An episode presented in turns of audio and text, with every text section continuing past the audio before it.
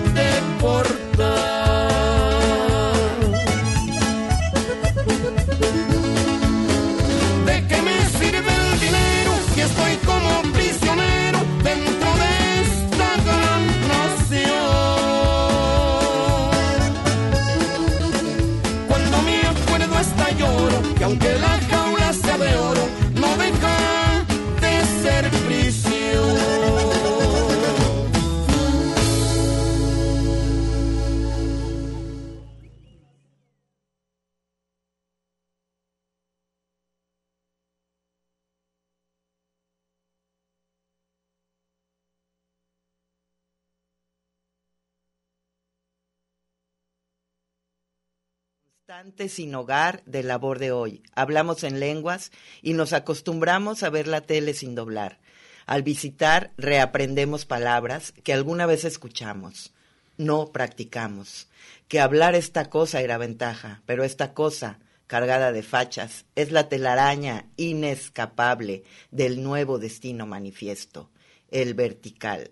Este poema de Omar que nos lo mandó, eh, está recién mandado, recién recibido aquí para esta jornada especial del Día de- del Migrante, fue publicado por primera vez en The Very Edge Poems de Flying Ketchup Press y bueno, eh, ya les platicaré más. Y saludo a mi compañero Arturo Espinosa aquí en esta jornada especial. Muy buenas tardes, estimada Margarita Robertson. Trabajando bajo protesta por los migrantes hoy. Todos somos migrantes. Alejandra Cero en los controles. Margarita Robertson en los micrófonos, Y acompañándonos. Arturo Espinosa aquí también en esta, como, como les decíamos, jornada especial que inició desde las nueve de la mañana con este Maratón. reportaje sobre Ocotlán, qué interesante con este eh, compañero que tiene, eh, que inició su albergue con sus propios recursos, con su mujer. Realmente me, me conmovió muchísimo todo, todo este testimonio. Historia de migración, todos somos migrantes, en algún momento hemos realizado viajes, nuestras familias, creo que todos tenemos algún pariente en Estados Todos Unidos. somos, mis- todos somos migrantes. Y pues Desde los que llegaron por, por el estrecho de Bering y por varios lados, todos somos migrantes. El día de hoy estamos, pues bueno, tratando de hacer esta reflexión, reflexión en torno a ello y también pues para hermanar esta causa. Hemos visto que recientemente en nuestro país es, y como mencionamos, eh, hemos sido todos causantes de, este, de estos cambios de ciudad por eh, mejores trabajos, por salud, por educación. Y en este momento hay muchos migrantes en tránsito, eh, ayudémoslos. Sí, y tenemos en la línea al maestro Ignacio Román. Muy buenas tardes, maestro. Saludamos a nuestro queridísimo compañero Luis Ignacio Román Morales, nuestro colaborador del ITESO, quien... eh, Nacho, ¿estás por ahí? Margarita, Arturo, claro que estoy por aquí con el gusto de saludarles. Siempre es un honor. Y bueno, se me olvidó, se nos olvide que no se nos olvide también mencionar a los Tigres del Norte, siempre en Acabamos empatía con los migrantes. Y, y bueno, na- eh, petición de Nacho, ya ven que Nacho, te- su playlist es... La jaula de oro, maestro, háblenos al respecto. Migrar para trabajar, ¿será realmente la salida de nuestros problemas? Pues mira, Arturo, como tú dices de entrada, yo no sé si sea la entrada, la salida, pero es una condición básica de la humanidad. En otras palabras, el ser humano jamás hubiera podido llegar a ser humano sin migrar. Es decir, si hablamos desde el australopiteco hasta el cromañón, pasando por el hombre de Pekín o pasando a las culturas más recientes de América, finalmente los seres humanos logran sobrevivir gracias a la migración. Y de alguna forma nosotros al final decimos, ¿qué somos? Este, si yo me levanto y me veo en el espejo, digo, pues a lo mejor soy blanco, pero si nosotros decimos, pues bueno, ¿de dónde vienen nuestros orígenes? No podríamos ser más que forzosamente una mezcla de indígenas y de europeos, pero a su vez los europeos son surgidos en gran parte de los africanos, los americanos son surgidos de los asiáticos y finalmente, como decía el maestro Esteban Garaíz en algún momento, nos comentaba, finalmente todos somos descendientes de aquellas evas negras que en algún lugar del África subsahariana descubrieron la agricultura. En otras palabras, no podemos entender ninguna civilización sin el movimiento de la población y el conocimiento es universal el conocimiento no es simplemente individualizable. En otras palabras, el migrante es el que propaga la civilización por todo el mundo. Un hondureño que llega a México, un nicaragüense, un salvadoreño, un guatemalteco, un haitiano, no traen consigo solamente una, una mochila con 5 a 10 kilos de cosas, traen consigo 3.000 años de historia. Y en ese sentido tenemos que recuperar el enorme valor que le da a todo el planeta el que seamos capaces de movernos. El gran problema ahorita con lo que tú dices de trabajo, Arturo, es que curiosamente vivimos en un mundo entre comillas globalizado cuando estamos hablando del Bitcoin o cuando estamos hablando de la bolsa de valores. Pero cuando nosotros estamos hablando del trabajo, del mercado de trabajo, hay nada de libre movilidad y de que sigan como, como, como los capitales o como el dinero. Ahí simplemente cuando se habla de trabajo, entonces que la gente se quede arrinconada en la pobreza, porque lo que vale para la gran explotación de los países son sus, entre comillas, recursos naturales, que en realidad son riquezas, pero no su población. Y entonces se dice que se vaya el litio de África hacia Europa o Estados Unidos, pero que no se vayan los africanos subsaharianos, que no se vayan los mexicanos a Estados Unidos, que no se vayan los centroamericanos a México, que no se vayan los nicaragüenses a Costa Rica, que no se vayan los venezolanos a Colombia. Entonces lo que le ha dado gran riqueza a la humanidad, curiosamente ahorita, se convierte en un freno por los intereses financieros y de control del dinero de las grandes corporaciones a nivel global. Oh, Nacho, eh, fíjate, estoy leyendo una cita del secretario general de las Naciones Unidas en 2018, Antonio Guterres, decía, la migración es un poderoso motor del crecimiento económico, el, el dinamismo y la comprensión. permite que millones de personas busquen nuevas oportunidades, lo que beneficia por igual a las comunidades de origen y de destino, esto en un mundo feliz. en, un, en, un, en Disneylandia, ¿no? Este, porque como, como dices tú, hemos perdido la dimensión, el valor de lo que es una persona que viaja con su territorio a cuestas y con su, como dices tú, con años y años y miles de años de, de cultura. Y, y como muchos testimonios lo han dicho ellos, los se les trata, nosotros nos quejamos de cómo se trata a los migrantes que van a Estados Unidos, y, en, aquí en México, ¿cómo tratamos a todos? Eh, tú nos has hablado muchas veces de los haitianos, de los nicaragüenses, de los salvadoreños que pasan por nuestro país, de los hondureños, Nacho. ¿Cómo está ahorita esa situación? Acaba de haber un accidente, que en ese accidente obviamente pues lo que hace es develar, ¿no? Todas La las... trata de personas. ¿Cómo ves, Nacho? Es que es el gran problema de ubicar al ser humano como mercancía. Es decir, cuando nosotros estamos eh, tratando de interpretar el funcionamiento del mundo como si fuese simplemente un inmenso mercado, los seres humanos son transportados en trailers o en la eh, o en el techo de los trenes a través de una lógica de tratarlos como mercancías. Son bestias, desgraciadamente es la forma en la que se le concibe en el mercado, que por las que finalmente se paga por el transporte. Es decir, no hay un respeto ni siquiera mínimo a la dignidad humana cuando estamos tratando de esa manera la lógica de la migración. Es decir, todo el aporte que representa en términos de posibilidades, no solo de crecimiento económico, eso es lo de menos, en términos de intercambio cultural, en términos de conocimiento, en términos de reciprocidad, se pierde cuando simplemente no se está respetando al ser humano por ser humano, sino simplemente por ser algo que paga por poder llegar de un punto A a un punto B. Y en el punto B es donde se va toda la riqueza que se extrae del punto A. Entonces, esa es la gran desgracia de vivir en un mundo donde se concibe que la principal relación social es el mercado. Y entonces donde la vida vale menos que el intercambio por dinero, el desplazarse de un lugar a otro, ¿no?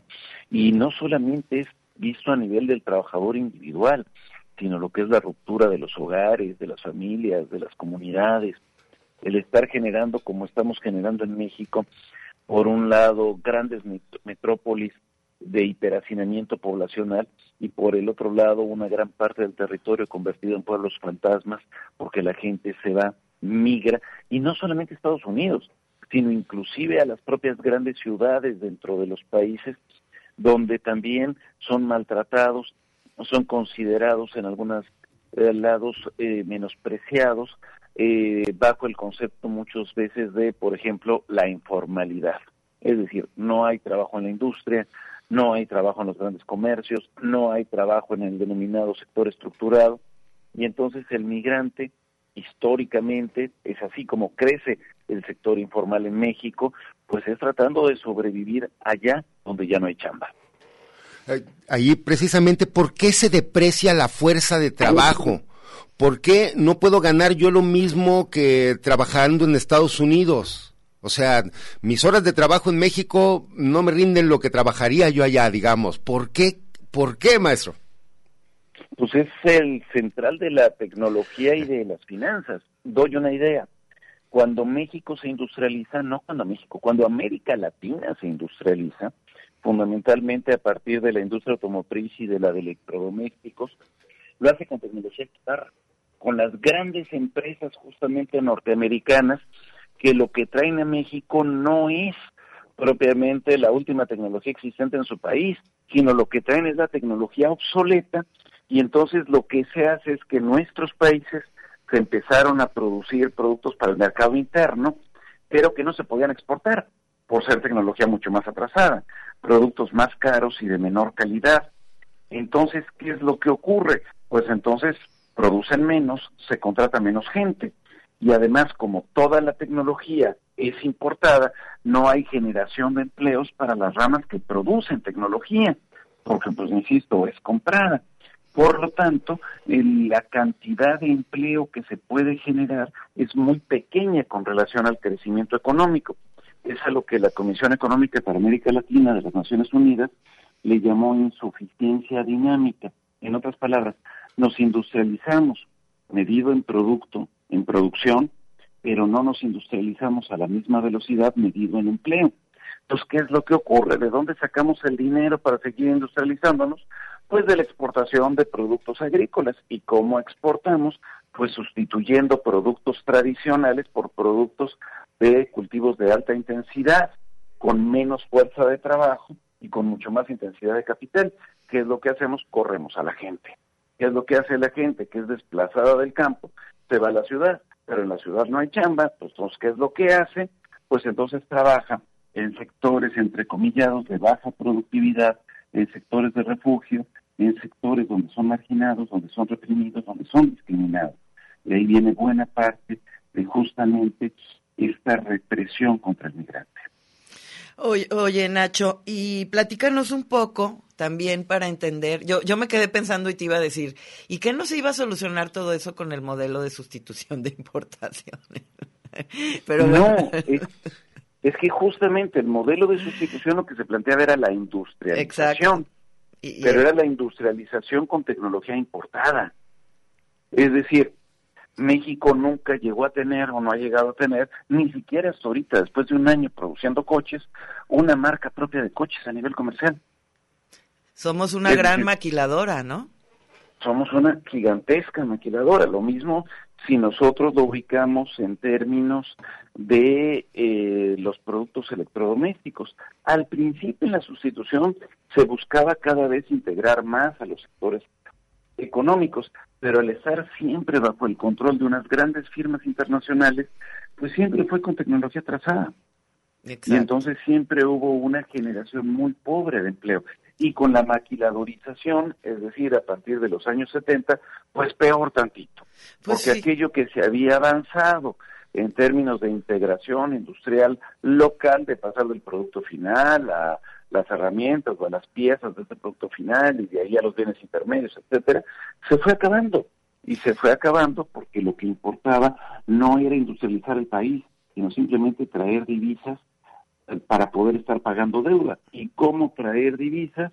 Pues utilizando nuestro principal recurso. ¿Cuál es nuestro principal recurso? Mano de obra barata. Pues sí.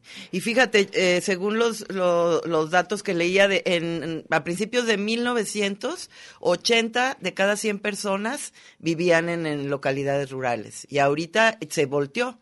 Son 20 de cada 100 personas. Imagínate cómo, se ha, cómo ha sido la migración del campo a la ciudad en este país. Pero me gustaría, Nacho, eh, antes de irnos eh, eh, ya al corte, que nos platicaras un poco de cómo es la situación de estos países que, que pasan por México, cómo es la situación de, de Centroamérica para que se decidan eh, enfrentar los peligros que enfrentan en, en nuestro país.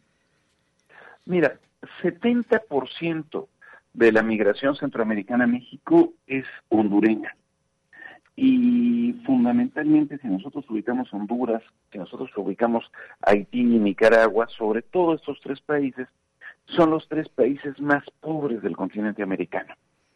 Y generalmente estamos hablando de países muy, muy poco industrializados, justamente, pero porque llegaron también las grandes empresas desde aquellas historias de la United Fruit Company y luego la United Brands, que llegaron realmente a devastar territorios, a buscar a nivel de minas lo que encontraran, a acabarse con los bosques, a negar las historias locales de estos países y por lo tanto a dejar sin posibilidades a las poblaciones locales de poder subsistir por ellas mismas.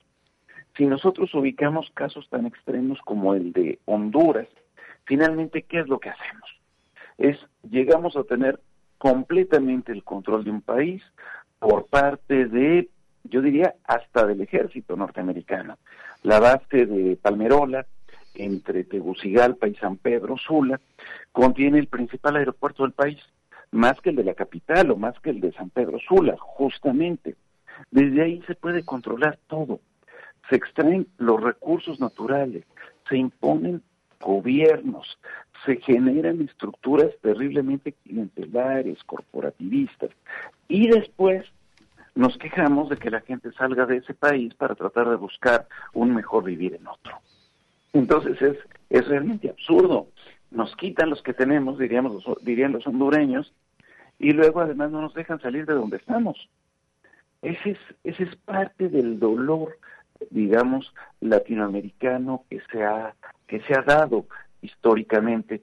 Digamos, eh, afortunadamente, de repente tenemos saltos en la historia. Acaba de haber elecciones en Honduras y justamente puede que haya un vuelco político muy interesante en aquel país, pero en términos generales, pues la gente huye despavorida ante la miseria, ante la falta de trabajo y ante la violencia, porque habiendo menos recursos, pues entonces la lucha por sobrevivir se vuelve mucho más cruenta. Ay, Nacho, pues muchas gracias. Yo creo que es muy importante que todos los mexicanos tengamos en cuenta esto que acabas de decir antes de, de pues tener actitudes, ¿no? De las actitudes que, que, que vemos, que nos indignan, que nos sorprenden, bueno, no solamente de, de, la, de la Guardia Nacional o de, ¿no? la, de Migración. De Migración, sino también de muchas veces de la ciudadanía. Entonces esto... Sí, adelante. Sí, perdón, pero es que además, si hablamos eh, de los pueblos centroamericanos, hablamos inclusive en buena parte de la lógica afrodescendiente de Haití, pero muy en especial de los centroamericanos, pues es la cultura maya. Es decir, estamos hablando de, de países que culturalmente somos simple y llanamente lo mismo. Eh, de hecho, una de las interpretaciones sobre qué significa la palabra Managua, la capital de Nicaragua, no es necesariamente con respecto al agua, sino una interpretación es hasta acá llegaron los nahuas, hasta aquí llegó la cultura náhuatl. Entonces, pues finalmente, ni más ni menos, discriminar a los centroamericanos o a los haitianos es literalmente discriminar al tipo que vemos en el espejo cuando nos levantamos es discriminarnos a nosotros mismos. Es un autorracismo, lo cual significa, además, si el racismo es un absurdo, el autorracismo, yo no sé cómo llamarle. Pues el absurdo del absurdo. Nacho, y en ese sentido, eh, bajo esta política también negacionista de Estados Unidos, de eh, si no, o sea, nadie pasa, nadie pasa. Estados Unidos es va a seguir siendo el filtro de toda esta gente que viene también, no solamente de Centroamérica, sino de toda América Latina y América del Sur. No, el filtro somos nosotros. ¿O qué, Nacho? nosotros somos filtro, pero además hay otra cuestión extraordinariamente grave. Los Estados Unidos también tienen enormes problemas en términos de empleo, ahora en términos de inflación, en términos de concentración del ingreso. En términos de distribución del ingreso, Estados Unidos es un país pobre. En términos de, distribución del ingreso, tienen niveles de concentración superiores el nivel de concentración de ingreso y de la riqueza tiene niveles de concentración superiores a cualquier otro país rico. Eh, en otras palabras, hay una gigantesca cantidad de pobres en Estados Unidos y desgraciadamente buena parte del racismo contra los migrantes en Estados Unidos viene de parte de aquellos latinos de segunda, tercera o cuarta generación que tienen los peores ingresos y que sienten que la migración llega a quitarle sus trabajos por gente que acepta ingresos aún peores. Ese es parte del drama que vivimos. Nacho, pues mm, Muchísimas gracias. Eh, seguiremos sobre este tema aquí en Multiverso ya, eh, y Territorios eh, y seguiremos en los siguientes programas porque tanto Multiverso como Territorios tiene mucho que ver con este tema. Muchos de los migrantes pues son indígenas, muchísimos. Claro. Y pues te agradecemos muchísimo, Nacho. Un abrazo. No sé, Arturo, si tú quieres algo más. Mm, pues eh, solamente eso, a ver que nos pudiera ilustrar por qué la gente, se, bueno, y le digo, esas injusticias de cómo se gana, eh, denos nada más así, sé que usted tiene los datos bursátiles, eh, ¿cuál es el estimado de un día de trabajo en Honduras? Por, para entender por qué transita la gente también. Muy bien, muy, muy, muy bueno. A ver, es que te doy un ejemplo. El salario mínimo de Honduras es superior al de México, curiosamente. Pero es tal el nivel de informalidad o de desestructuración que el salario promedio de Honduras es inferior al salario mínimo. En otras palabras, eh, está el nivel de desestructuración económica es tal que simplemente entrar a la denominada formalidad aparece como un privilegio dentro del sistema. Y entonces, pues tenemos fuera de las dos grandes ciudades, de Tegucigalpa y de San Pedro, tenemos fundamentalmente comunidades rurales eh, sumamente empobrecidas. O sea que eh, la, digamos, la concentración de la riqueza en Honduras, por ejemplo, está mucho más, hay, la clase media es mucho más pequeña que en, que en México, ¿no? Hay mucho Tal cual. más. Tal cual.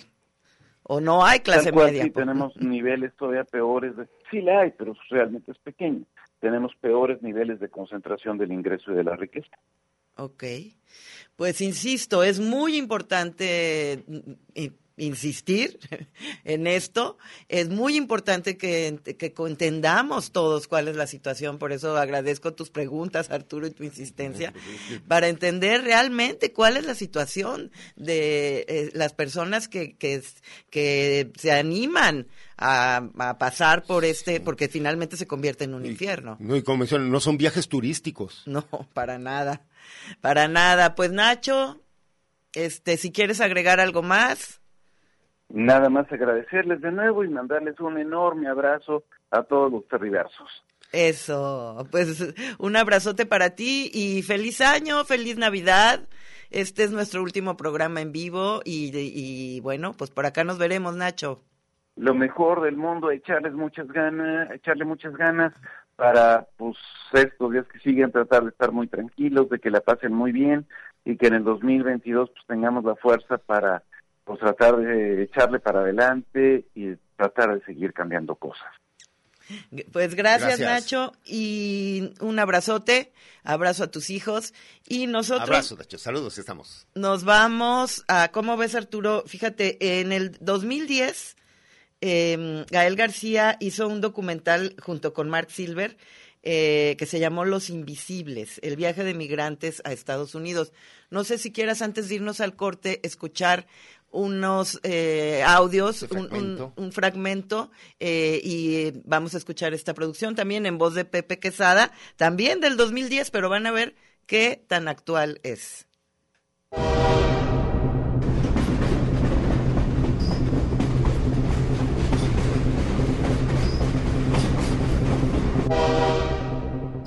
Ningún ser humano es ilegal. Sus derechos viajan con ellos. Los migrantes mexicanos son perseguidos como criminales en la frontera norte. Y los centroamericanos, a su paso por México, son víctimas de extorsión, secuestro, violaciones, robos, amenazas y golpes. Los asaltaron los, ladrones, hicieron, le pegaron a mi tío, lo robaron todo, a unos muchachos que venían los compañeros les quitaron los pantalones, ropa, este, la camisa, zapatos, todo les quitaron. Luego a mí me violaron y un montón de cosas hicieron ellos. Viajan en la bestia, como se le conoce al tren que diariamente transporta indocumentados a lo largo del país, cargados de una pequeña mochila o un morral y una gran cantidad de esperanzas e ilusiones. Esto ya no es sueño, sino que es pesadilla del sueño americano. Porque, o sea, bueno, lo que tiene que pasar en México, extorsiones, asaltos, violaciones y aunado ahorita pues el secuestro. Entran por Talismán, Unión Juárez, Ciudad Hidalgo, Ciudad Cuauhtémoc, Amatenango, Mazapa de Madero, Motocintla, Benemérito de las Américas, Frontera Comalapa, Las Margaritas, Ocosingo, Marqués de Comillas, Suchiate y Tapachula. Por la mesilla todo entra y sale. Ya en Chiapas, toman la montaña, la costa o se internan en comunidades como Tuxtla Chico. Se mimetizan con la población de Tapachula. De ahí, caminan hasta seis días a Arriaga para subir a la bestia. Pienso llegar a Estados Unidos para ayudarles mucho. porque Honduras está bien malo. No hay trabajo, todo está malo, malo, malo. En los escenarios migrantes del estado de Chiapas es evidente el vacío de autoridad en los tres niveles de gobierno. Sus prácticas y sus discursos se convierten en un pesado contrasentido que los migrantes están condenados a cargar. El discurso dice, como autoridades, estamos al pendiente de los migrantes. La práctica los refuta. Todos ven a los migrantes como ganancia. A nadie le importa nuestra suerte, nuestro pasado y menos nuestro futuro. Sentencian decenas de expulsados centroamericanos. Y todos somos iguales. Porque yo digo que el día que un día fuera así, que, que Estados Unidos estuviera al otro lado de Honduras, sería el mexicano que pasara para allá. Y no, todos somos iguales, todos tenemos el derecho. La ley no hace nada por no, no hace nada ni meterlos presos ni nada de eso. Nosotros no nos merecemos esto. Nosotros no nos merecemos una vida igual a ellos. Y no, no, no es justo.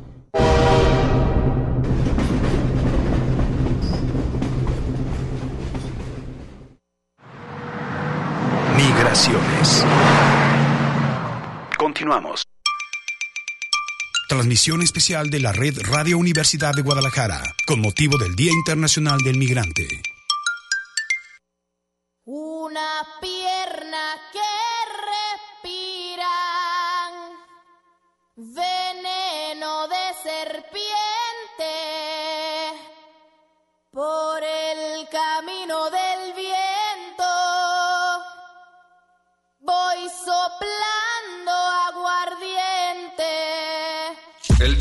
había comenzado entusiasmado y alegre. Dice. ¡Pasaporte! ¿A dónde va por ahí, Juan Hilario? Con esta noche tan fea. ¿Usted no se anima? Mire cómo está el camino. Anegadito. No, hombre, compa. El camino es lo de menos. Lo importante es llegar. Tengo tu antídoto.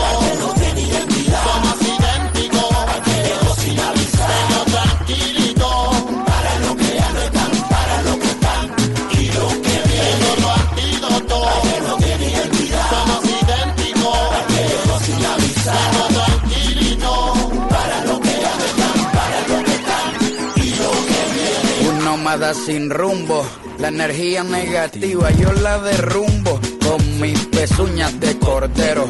Me propuse a recorrer el continente entero, sin brújula, sin tiempo, sin agenda, inspirado por las leyendas, por historias empaquetadas en lata, por los cuentos que la luna relata. Aprendí a caminar sin mapa, a irme de caminata, sin comodidades, sin lujo, protegido por los santos y los brujos. Aprendí a escribir cabronerías en mi libreta y con un mismo idioma sacudir todo el planeta.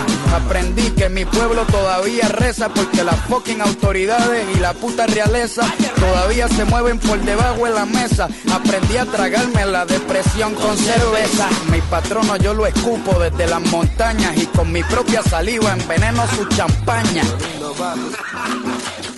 Enveneno su champaña.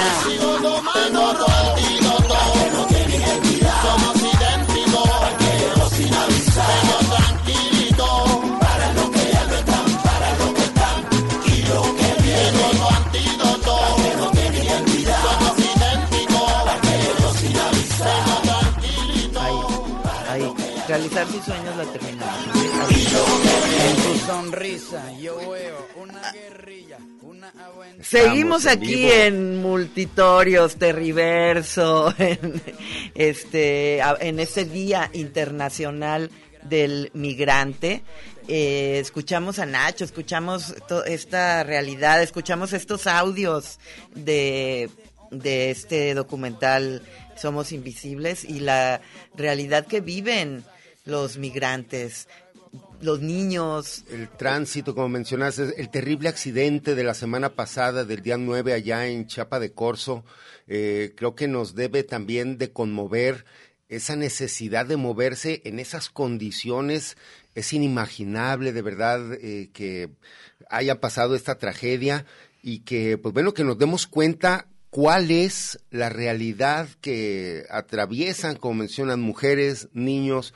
Hemos visto, eh, no es el primer tráiler cargado de gente, ¿no? O sea, desgraciadamente esto es, o sea, eh, creo que eh, Nacho Román bien nos lo mencionaba, esta es una cuestión histórica, el devenir que al, al inicio eh, para transitar de Europa, de Bering hacia acá, y ahora ver cómo la gente se está moviendo con estas eh, condiciones que, como dicen, no es nada nuevo, pero este elemento, la trata de personas, es, eh, ah, o sea, cuánto dinero les cobran por pasar en esas condiciones, o sea, no es, eh, como mencionábamos, un viaje turístico, es una cuestión de necesidades, pues, de salir de la realidad en la que están viviendo violencia, esta veíamos allí, pues sí, esta eh, carencia económica, ¿no? O sea, la necesidad de poder mantener a las familias, o sea, mm, es conmovedor lo que está pasando y que eh,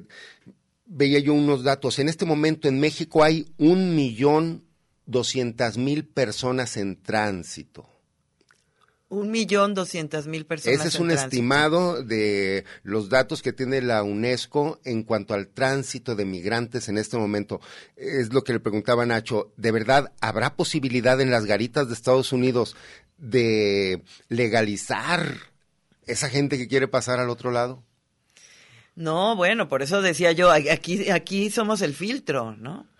Y bueno, pues obviamente no ha funcionado como López Obrador dijo al principio que iba a funcionar, que íbamos a recibir amablemente a los migrantes y que íbamos a, ¿no? A ofrecerles trabajo Hemos y visto que las- iban a tener un tránsito digno y estamos muy lejos de que eso suceda. Los enfrentamientos de la Guardia Nacional para impedir el tránsito a la, a la Ciudad de México, lo vimos también la semana pasada, eh, son ejemplos solamente de los retenes que se les está también eh, poniendo a toda esta gente y te digo, creo que, o sea, esto es que rebasa también, creo que la institucionalidad de las naciones, este tránsito, ¿no? Y no solamente aquí en México. Eh, ahorita que venga el maestro Carlos Ramírez nos va a hablar también un poco de migración internacional para tener más referencias, pero eh, les digo, creo que, eh, que esta jornada sirva también para todas nuestras estaciones de radio que están también enlazadas en este momento en Ocotlán, en Lagos de Moreno, todos tienen muchísima eh, gente que está también en migración y pues para ellos dedicado este programa. Y una disculpa, no hemos dado, no hemos dado los teléfonos, pero ya saben que se pueden comunicar aquí con nosotros a cabina 31 34 22 22 de las extensiones 12 801 a la 12 803 y también a través del Facebook Multiverso 360 comentarios. eh, se pueden comunicar con nosotros. Como decía Arturo, en al rato llega Carlos Ramírez para darnos también el panorama, de panorama la global. migración en Europa, ¿no? El panorama global de la migración. Y fíjate, Arturo, que hurgando en mis archivos para este programa, porque bueno, Multiverso, Territorios, ya tenemos más de 10 años, ¿no? Ambos programas. Eh, yo, yo dije, ya hemos hablado de la migración y me encontré eh, esta, en estas, por cierto, estas producciones eh, de Tere Medrano, nuestra compañera, eh, la, la que escuchamos antes del corte también. Y, y esto que me encontré, no sé bien de dónde salió, pero a ver si reconocen la voz. Es una, Eh, es una sorpresa es- para los radioescuchas Exactamente. de Radio Universidad. Exactamente. Así es que ahí les va. Esto es sobre eh, una producción sobre la movilidad, la movilidad humana. Vamos a escucharlo.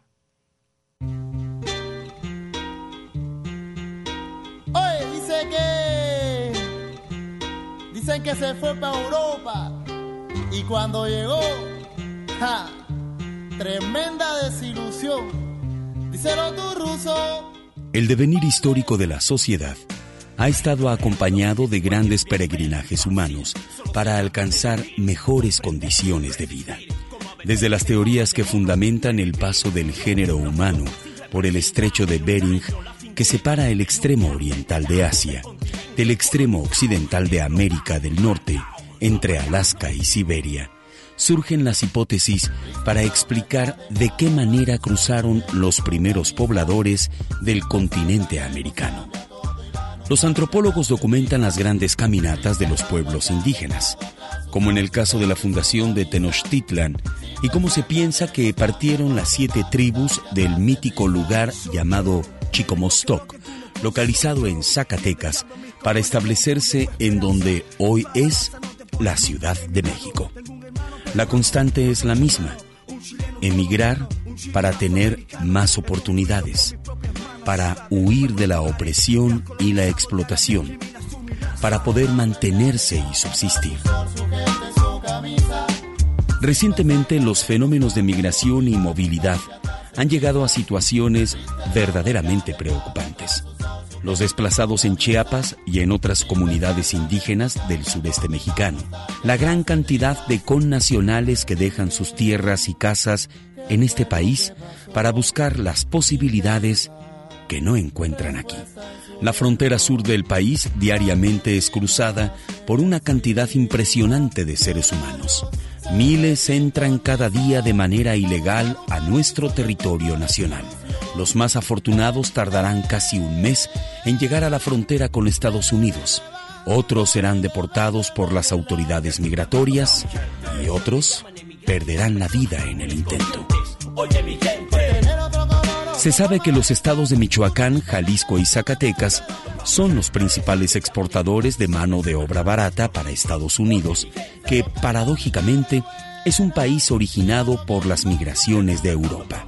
Pero, al contrario de la democracia y libertad que pregona, el gobierno norteamericano no ha facilitado, ni le interesa, promover una reforma migratoria que garantice los derechos humanos de los emigrantes que llegan de todas partes del mundo.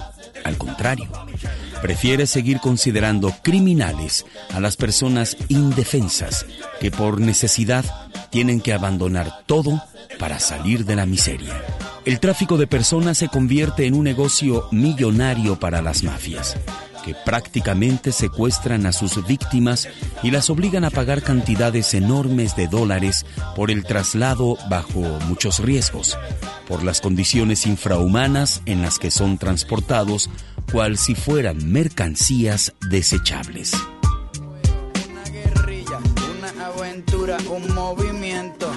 El problema de las personas que son obligadas a abandonar sus comunidades no es solamente de América Latina.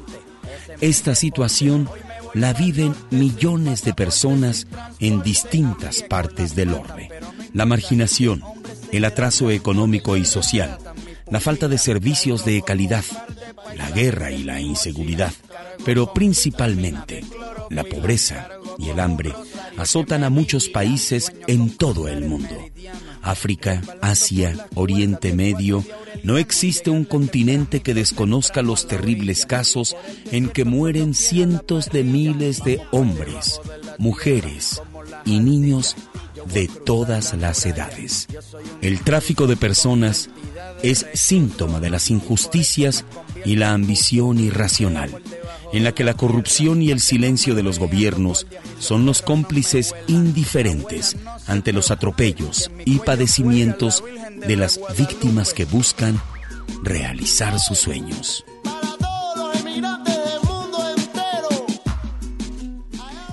Sí, seguimos aquí en Multitorios Terriverso en esta jornada especial, el Día Internacional del Migrante. Espero hayan eh, reconocido esa voz. escríbanos a ver si reconocieron la voz. Y eh, hablábamos hace rato del... Aquí saludo a mi compañero Armando Abreu. Saludos Margarita, saludos Arturo, saludos a todos los radioescuchas que nos acompañan en esta jornada especial del Día Internacional del Migrante que se celebra hoy y bueno, también con toda esta información, la verdad que se maneja y que ya es conocida por todos, este constante flujo de personas, miles de personas que día a día se están movilizando para llegar a otros lugares, eh, a pasar una mejor vida, a mandar las remesas, eh, quieren ir a Estados Unidos y bueno, sus travesías se convierten en unas verdaderas pesadillas, como escuchábamos hace un momento al compañero. Sí, como este accidente del que hablábamos, ¿no? Del que aquí en, en este artículo de Gloria Muñoz nos narra. Viajaban decenas de migrantes hacinados en un tráiler blanco. 55 ya no terminaron el viaje y el resto están heridos y prácticamente detenidos en la Cruz Roja de Tuxtla Gutiérrez. Chiapas, un día después del siniestro en el que perdieron la vida, quieren seguir el camino. Temen que luego de la muerte de sus compañeros de viaje los detengan y deporten. Mientras, 55 veladoras son encendidas en el tramo carretero en el que el tráiler volcó y desnudó una política migratoria que orilla a miles de personas a buscar alternativas que los ponen en manos de coyotes y del crimen organizado. Desgraciadamente, eh, luego están ahorita batallando muchísimo por recuperar ahora los cuerpos. La entrega de los cuerpos es otra tragedia lamentable donde está toda esta gente sufriendo eh, la pérdida y de no solo económica de las vidas y luego están viniendo los padres a rescatar a sus seres queridos que desgraciadamente fallecieron en este trágico eh, incidente que pues sí no tiene nombre, o sea, no debería de ocurrir este tipo de situaciones. Eh, mira, eh, sin embargo, dentro de todo esto tragiquísimo, también hay historias de migración con esperanza. Hay algunos que logran este sueño. Hay gente que con este tránsito no solamente pues es este sí la desesperación, sino también pues logran eh, algunos alcanzar estos sueños.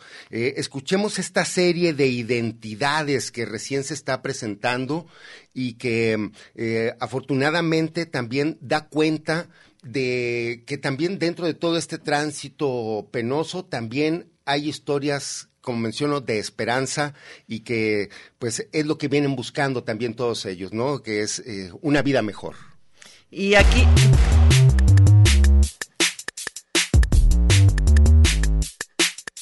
Identidades.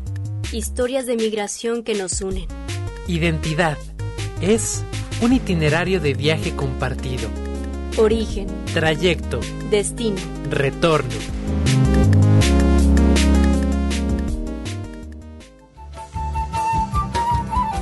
En el 2018, 12 jóvenes centroamericanos vinieron a México becados para estudiar el bachillerato. Después de tres años de vivir en el país y a punto de retornar a sus lugares de origen, ellos nos develan en estas historias los rostros de Honduras, Guatemala y El Salvador.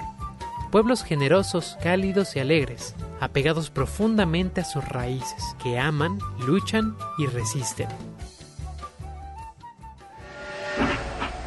Origen. Al este del Valle de Sula, en las faldas de la cordillera de Micoquemado, está El Progreso, la quinta ciudad más poblada de la República de Honduras y la más importante en el departamento de Lloro. En este lugar, que un día prosperó a la sombra de miles de hectáreas de bananos, allí vive Johan. Tiene 21 años, trabaja, estudia y se empeña mucho en sobresalir.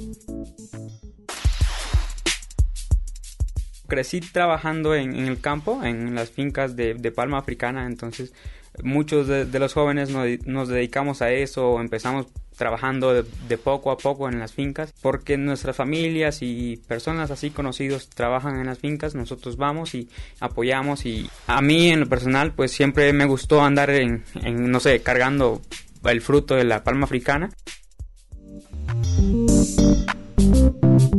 A cada pregunta que hacemos, Johan suelta un profundo suspiro. Aguarda unos segundos antes de seguir y luego evoca los días de su infancia con un sabor agridulce. Así nos cuenta de una familia amorosa, dividida por distintos anhelos. Me crié con mi tía, parte de mi niñez y mi familia es, eh, por parte de mi tía es un poco tradicional, eh, eh, católica, entonces creen muchos en las tradiciones, creencias, entonces por esa parte es así y por la otra parte mi mamá, este, mi hermano son evangélicos, entonces tengo esta tradiciones o, esta cultura evangélica de, de ir a la iglesia también, de los cultos, de las celebraciones. Johan hubiera querido crecer en un mismo lugar, como dicen por allí, echar raíces. Pero no fue así. Desde muy niño tuvo que emigrar. Él es un errante que, como el caudaloso río de Ulúa, fluye sin parar y siempre va para adelante. Mis papás se separaron cuando yo estaba muy pequeño, tenía casi seis años y entonces eh, eso marcó pues un estilo de vida un poco, no sé, nómada. Este, entonces, eh, cuando estaba pequeño vivía en el sur de, Honduras y después de mis papás se separan, empezamos a, emigrar pues a El Salvador. Vivimos casi un año en El Salvador. Luego El Salvador nos fuimos para la zona norte de Honduras.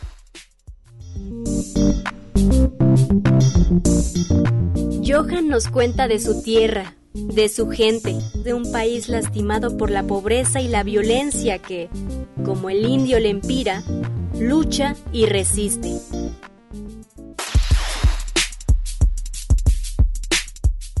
Lo que más admiro de, la, gente de mi país es la resiliencia que tienen, la manera de luchar, de cómo, cómo afrontan la, la realidad que tenemos en el país. Como bien se sabe, la realidad no es, no es tan fácil, pues, y Creo que todos trabajamos duros y nos empeñamos mucho por salir adelante.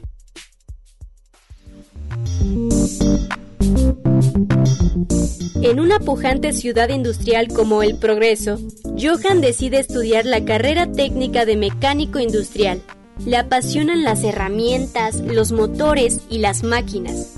A los 15 años ingresó al colegio de la Fundación Jesuita Fe y Alegría. Sin saberlo, allí le aguardaba también la oportunidad de viajar a México. La manera de que me enteré del proyecto es, fue justamente ahí, o sea, estudiando en, el Colegio del Progreso, de Loyola. Este, eso fue una tarde, yo hablé con mi mamá la noche, yo le comenté y me dijo, México, me dijo, o sea, y yo, sí, México. No, ¿cómo cree? Está loco, porque ya sabe México cómo está, que las noticias. Y bueno, la verdad es que no, a mí no me hacía tanta ilusión, pero al día siguiente mi mamá me llama en la mañana y me dice, oiga, este, estuve pensando la noche y pues la verdad es que parecía loca yo, me dije, la verdad es que si usted quiere intentarlo, inténtelo y yo lo apoyo. Trayecto.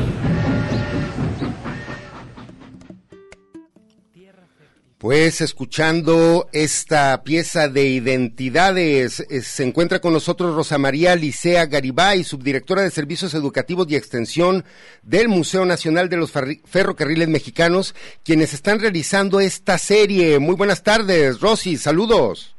Hola, muy buenas tardes. Aquí Arturo, la mesa Margarita, eh, micrófonos. Eh, pues, Arturo y Margarita, muy buena tarde. Dentro de este Día del Migrante, eh, pues para conocer estos testimonios, se está presentando esta serie de identidades. Así es, y bueno, pues eh, justamente quisimos con esta serie pues dar otra mirada de lo que es la migración y bueno, verla como un fenómeno natural y como un derecho humano. Yo creo que la migración existe desde que existe el hombre y no solamente en el hombre, sino también los animales, ¿no? Eh, migran buscando mejores oportunidades. Y creo que para nosotros esa es la gran riqueza de esta serie, mostrar esta otra cara de la migración y mostrar estos rostros humanos de los países que están migrando, eh, que sus habitantes están migrando eh, y que llegan a territorio nacional con esa esperanza de alcanzar la frontera con Estados Unidos pero también muchos de ellos ya con la posibilidad de poder encontrar refugio en nuestro país. Y bueno, como lo comentaban ustedes al inicio de, de pues la transmisión de, de este fragmento del testimonio de Johan, un joven hondureño, pues es también ver que hay eh, otros proyectos, ¿no? Que han dado acogida a los hondureños, a los guatemaltecos, a los salvadoreños, pero que también reivindican ese papel que ha tenido México en otros momentos de la historia de ofrecer refugio a, extranjeros, ¿no? Como por ejemplo el caso también de los niños de Morelia durante la Guerra Civil Española y así pues podríamos mencionar también muchos otros momentos. Sí, eh, Rosy, mencionábamos que afortunadamente esta serie eh, son de historias esperanzadoras, son de al menos chicos que están estudiando, que también lograron un sueño que no podrían cumplir en sus, en sus lugares de origen. Así es, sí, son 12 jóvenes centroamericanos eh, que vinieron en el 2018, vinieron becados por un proyecto que se llamó Jóvenes Promesa, donde estuvieron involucradas varias instituciones y organizaciones también de la sociedad civil y sobre todo también yo haría énfasis las familias porque estos jóvenes fueron recibidos por familias mexicanas, por familias poblanas para que pudieran apoyarlos en su inserción a nuestra cultura y es una manera también de ver que es posible, ¿no? Que es posible tener una actitud diferente frente a la migración y también ver que la migración aporta a la sociedad, sí hay muchas eh, comunidades extranjeras en nuestro país y, en Puebla que han aportado demasiado a la cultura y al desarrollo del país.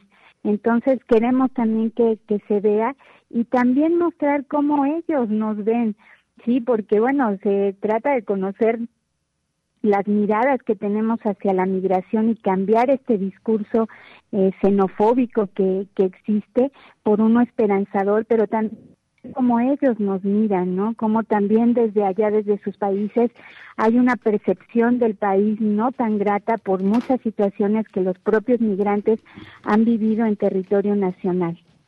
Ay, pues muchísimas gracias, Rosy. Y efectivamente, eh, qué importante reconocer estas historias de éxito y estas, este otro lado de la moneda en donde la ciudadanía, pues, eh, al contrario de, de, rechazarlos, acoge y se solidariza con, con los migrantes.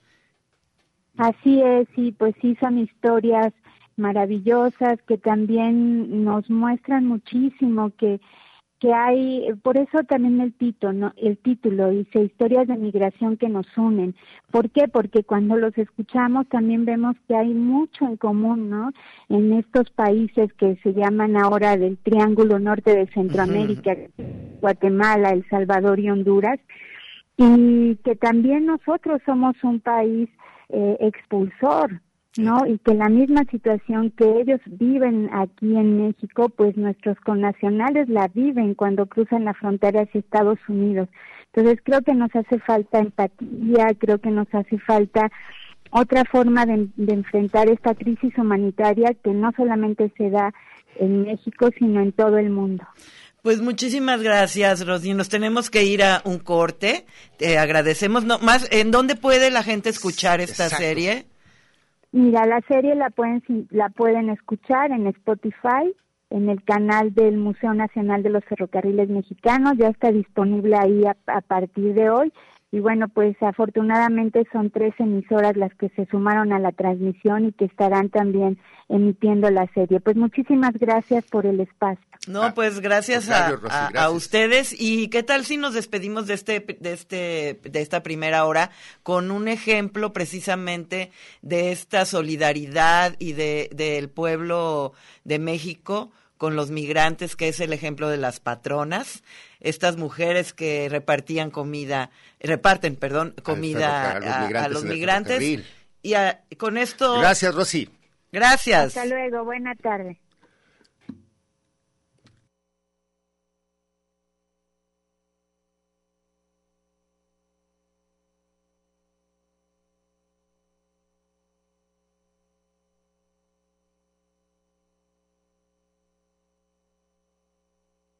Multiverso en territorios.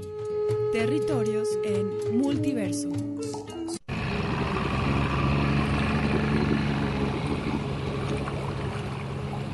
Radio Universidad de Guadalajara presenta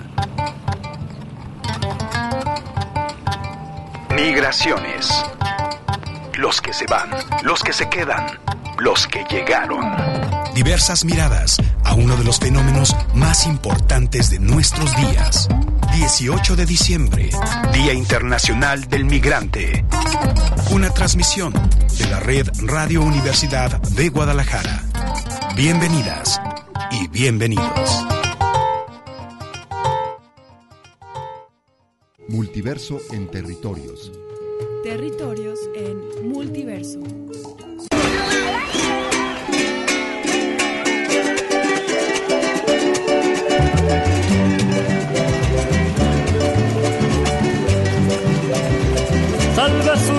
La patrona, si usted en el tren de paso, si usted en el tren de paso, salve su vida en la patrona. Salve su vida en la patrona, si usted en el tren de paso, si usted en el tren de paso, salve su vida en la patrona. Anda avienta en su comida, si usted extiende bien los brazos, si usted extiende bien los brazos, tal usted salve su vida. Anda avienta en su comida, si usted extiende bien los brazos, si usted extiende bien los brazos, tal usted salve su vida. La patrona es la esperanza del migrante en su camino, del migrante en su camino, ese pueblo es la esperanza. La patrona es la esperanza del migrante en su camino, del migrante en su camino. Ese pueblo es la esperanza. Sí, seguimos aquí en Multitorios Terriverso. Ya llegó nuestro queridísimo compañero Carlos Ramírez Powell. Muy buenos días. Y hablando del, del precisamente de cómo suena el tren. eh, La bestia. Bueno, este no es eh, Bueno, el, tren, el decía tren. Carlos. En Tenemos en la línea, perdón, a Luis Enrique González de FM4 Paso Libre. Muy buenas tardes, Enrique, saludos. Hola, ¿cómo están? Aquí Muy Arturo Espinosa, Margarita, Carlos, Armando, todos en cabina de Radio UDG, pues transmitiendo para todas las emisoras de nuestra red Radio Universidad de Guadalajara. Una importante organización aquí en Guadalajara, pues para dar eh, protección y eh, apoyar al tránsito de la gente que se encuentra en migración. FM4, Luis Enrique. Sí, ¿qué tal? Pues buenas tardes a todos ahí en la cabina. Este, pues un saludo desde el albergue de FM4 Paso Libre. Eh, eh, ¿Cuánto tiempo tiene ya FM4? Eh, ya tiene varios años y han pasado por varios, incluso lugares, ¿no? Creo que ahora ya tienen un comedor. Platícanos un poco de la historia de FM4. Sí, mira, eh, pues les compartimos que esta es una organización que surge por ahí del año 2007, 2008, cuando un grupo de personas empezamos a tener experiencia en las casas de migrantes, que se encuentran obviamente ubicadas en el norte y en el sur de nuestro país, con, con estas congregaciones que desde hace más de 30 años han trabajado en pro de las, de las personas en situación de movilidad humana, particularmente en Tapachula, Chiapas, con los escalabrinianos, o, o en Saltillo, Coahuila, con el padre Pedro Pantoja, que en paz descanse, o en, el, o en Tijuana también, ¿verdad? Con, con Flor María Rigoni. Entonces, justo todos y todas estas personas tuvimos experiencia en estas en estos centros de ayuda humanitaria y cuando regresamos a, a, a nuestra área metropolitana de Guadalajara nos preguntamos si la migración en, eh, en tránsito en ese entonces con este perfil migratorio solo de tránsito cruzaba por, por, por nuestra ciudad y nos empezamos a dar cuenta que sí, que aunque era eh, eh, significativo o poco el flujo migratorio existía. Entonces nos armamos de muchos, este, pues voluntad eh, y empezamos a hacer acción humanitaria directamente en las vías del ferrocarril.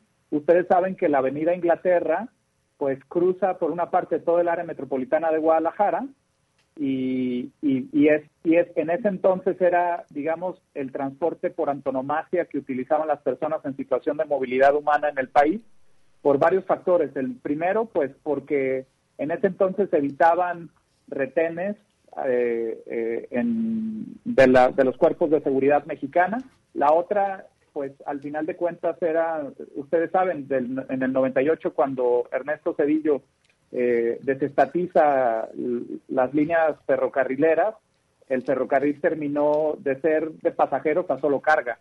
Entonces, pues por eso las personas utilizaban este, y utilizan ya en menor escala esta, este transporte. Entonces, llegamos a día, en días a empezar a repartir esta acción humanitaria y, y nos vinculamos en ese entonces con una señora muy solidaria, doña Adela, que justo este, vivía en las inmediaciones de, de las vías del ferrocarril, que nos prestó de manera muy horizontal y solidaria un espacio donde tuvimos una pequeña cocina.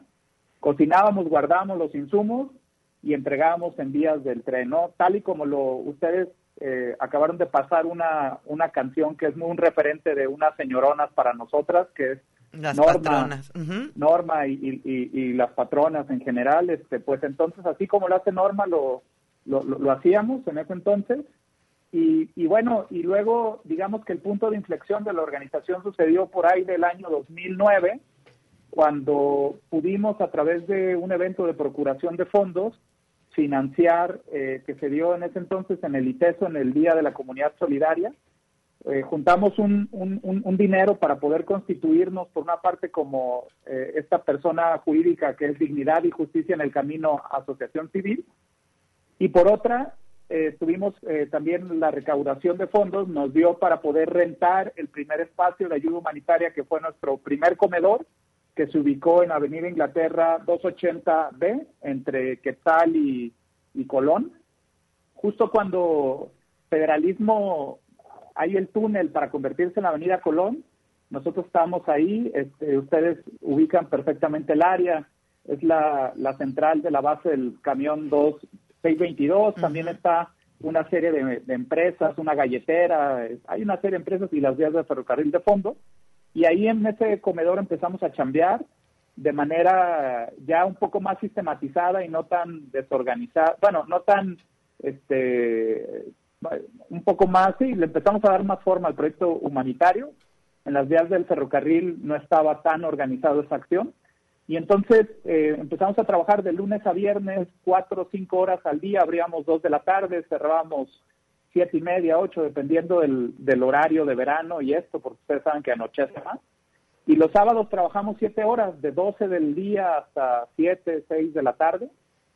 Y el domingo no abríamos, y así con este modelo de atención que era un comedor, eh, funcionamos del 2010, el mayo del, dos, el muy referencial, el Día de las Madres, 10 de mayo del 2010, abrimos el comedor, y hasta el por ahí 15 de abril del 2015 funcionamos en ese espacio con esa narrativa. Después, eh, eh, ese 2015, por la coyuntura que vivíamos y, y pues no digo que es el inicio de la balcanización del estado en el que estamos, pero pues sí empezó a exacerbarse más la disputa por el territorio este, en el área metropolitana de Guadalajara con, con, con ustedes. Ya saben quién es el que gobierna aquí al final de cuentas. Entonces, Y, y tuvieron, Mal gobierna, mal tuvieron gobierna. de hecho tuvieron problemas, ¿no? Fuertes de Sí. amenazas y Sí, pues porque la macrocriminalidad nos hizo desplazarnos de ese sitio, ¿no? Nos empezaron a, a hostigar a varios de nosotros, nos hubo amenazas, empezaron a cobrar derecho de piso por el ingreso de las personas migrantes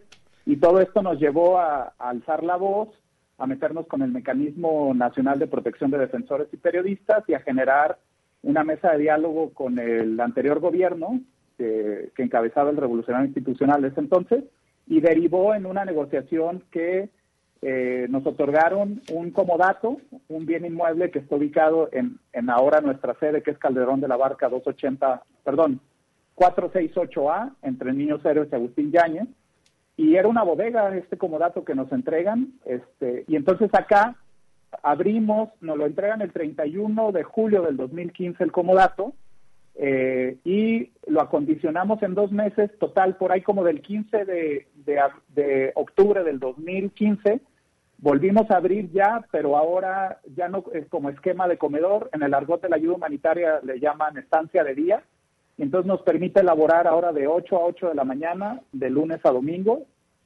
pues todos los días, 365 días del año, con esto, con este esquema de estancia de día.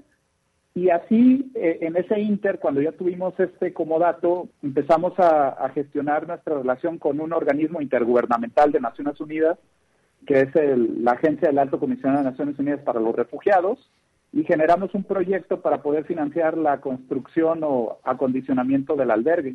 Entonces, entre ese apoyo y otro apoyo de una de un apoyo de, de- de una embajada eh, de la embajada australiana que también abrió algo para humanitarian shelters, una convocatoria, pudimos justo pues acondicionar el espacio y eh, funcionamos de estancia de día del 15 de octubre del 2015 hasta el primero de diciembre del 2016 que abrimos formalmente y cerramos ya la pizza de la ayuda humanitaria al convertirnos en albergue. Entonces, del 1 de diciembre del 2016 hasta la fecha funcionamos ya como un albergue. Les hice ahora sí que la historia de FM4 en una nuez, diría Alfonso Reyes. No, muy bien, muy bien. Entonces ahora son un albergue. La- eh, los Sí, migrantes pu- duermen ahí. Eso. Justo ofrecimos la pernocta y ya con eso empezamos justo a ofrecer como esta construcción del modelo que todas las organizaciones pues que atendemos a la población en situación de movilidad humana queremos como un esquema de atención integral donde no solamente sea lo emergente humanitario que es lo indispensable porque es lo primero que se ofrece sino también poder ofrecer otros servicios como es la atención eh, psicosocial la atención jurídico legal y eh, los procesos de inserción social en la ciudad para quienes vean el área metropolitana como un lugar de destino, ¿no? Luis Enrique, estamos, más o menos, eh, ¿cuántas personas reciben? No sé si tienen al, al, al día, a la semana. Sí, pues, pues para contestar eso, primero uno tiene que tener el contexto que eh, pues la migración indocumentada o irregular, justo, eh, pues hay, digamos, hay diásporas y hay, y hay, hay curvas, ¿no? Que puede aumentar el flujo migratorio o disminuirlo, ¿no? O sea, bajo el contexto geopolítico o de otros factores, ¿no? En este momento, actualmente, te diría que estamos casi en la capacidad límite del albergue por la coyuntura que está sucediendo, los procesos de inmovilidad en el sur, que ustedes saben que nuestra frontera sur, eh, eh, paradójicamente hay procesos de inmovilidad si las personas tratan de movilizarse pie tierra, vía caravana, ahí les obstaculizan el camino, pero cuando es vía tráfico de personas, pues es el libre tránsito, ¿va? Por eso vimos lo que vimos con la escena tan deleznable de el, del, Del del D9, homicidio de las personas que sucedió con en, en la carretera de Chiapas, ¿no? En el accidente con el ferrocarril. Entonces, en este momento hay una estrategia que está teniendo el gobierno federal de ofrecer eh, una regularización expresa a las personas que están inmovilizadas en el sur, los regularizan y en camiones los están di- directamente como si fueran objetos depositando en otras entidades del, del país sin decirles nada, ni ofrecerles nada, ni, ni darles información, ni, ni nada que se le parezca a su suerte. Y ya estas personas tienen que valerse de sí mismo para saber qué trayectoria de vida van a tener. Entonces, en ese contexto, pues estamos recibiendo grupos de personas haitianas en este momento que llegan a Jalisco, que los dejan así en Jalisco y que son las que ahorita estamos acogiendo, pero también personas provenientes de los países del norte de Centroamérica bajo esta misma este, modalidad. Te diría que al día de hoy, ahorita, ahorita que vi la tabla de entrada, ya tenemos, ya llegamos a las 81 personas ahorita, ¿no? Entonces, este, de esos dentro del albergue, pero las otras que están pasando y que solo requieren, digamos, la comida, el, el poderse echar un baño, el hacer alguna llamada, este, el recobrar fuerzas y continuar camino, podemos atender entre 30, 40 hasta 50 personas, ¿no? Entonces, un poco, digo, yo, yo sé que quizás medio esquivé la, la, la, la pregunta, Margarita, pero traté de No, no, no. justo como mostrarte la complejidad de todo esto, ¿no? No, muy bien. Tengo dos preguntas más. Dale, dale. Una Dale, es cómo les fue con la pandemia y la otra es si ha habido algún cambio con este gobierno de López Obrador que tanto cacareó. Pues mira, te diría que con la pandemia la verdad es que nos ha, pues como a todos, ¿no? Nos ha desestructurado ahora sí que toda nuestra narrativa de atención, este, nos, nos la, nos la echó abajo y la hemos tenido que ir como buenos mexicanos, acomodamos el carro como vienen las naranjas, ¿verdad? Este, eh, sí ha sido muy complicado porque justo a final de cuentas esta población a la que nos debemos, pues es una población que ustedes bien lo saben, sufren procesos de vulnerabilidad, pues ahora sí que un poco más exacerbados que otras poblaciones, ¿no? Y entonces en ese sentido el acceso a servicios sanitarios o atención médica, pues también es, es ciertamente desigual.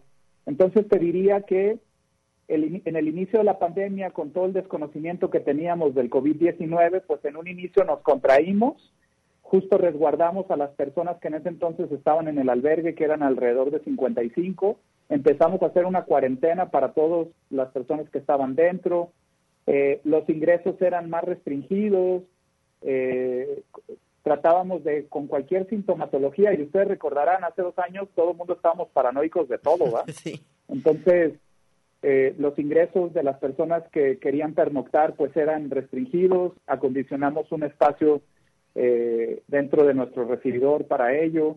Eh, y bueno, fue complicado y, y uno de los puntos yo creo que más complicados fue, por ejemplo, cuando en este año, por ahí de julio, agosto, tuvimos un contagio pues considerable dentro de, de las personas migrantes y refugiadas que atendíamos. En ese entonces contagiaron 11 y, y luego colaboradores y voluntarios fuimos como 20, imagínate. Entonces fue muy complicado mantener la operación y, y estar guardando aislamiento, ¿no? Entonces, Claro. híjole, claro. sí, sí ha sido, este, eh, eh, pues sí, ha sido muy complejo la situación, ¿no? Sí, y la, y la la otra pregunta. Y la otra, ah, ok, sobre la política migratoria. Pues bueno, pues mira, luces y sombras como en todo, ¿verdad? Pero yo creo que una de las sombras de este gobierno eh, particularmente ha sido la posición que se tiene en torno a la política migratoria y de protección internacional. Porque en un inicio, y hay que recordar, cerramos el año 2018 con estas, al menos ubiquémonos en noviembre del 2018 con estas escenas dantescas de un Black Hawk sobrevolando el Suchiate, cazando a las personas que estaban intentando cruzar nuestra frontera, porque había una política completamente cerrada, ¿no? Esa fue la imagen con la que nos despidió el sexenio de Peña Nieto.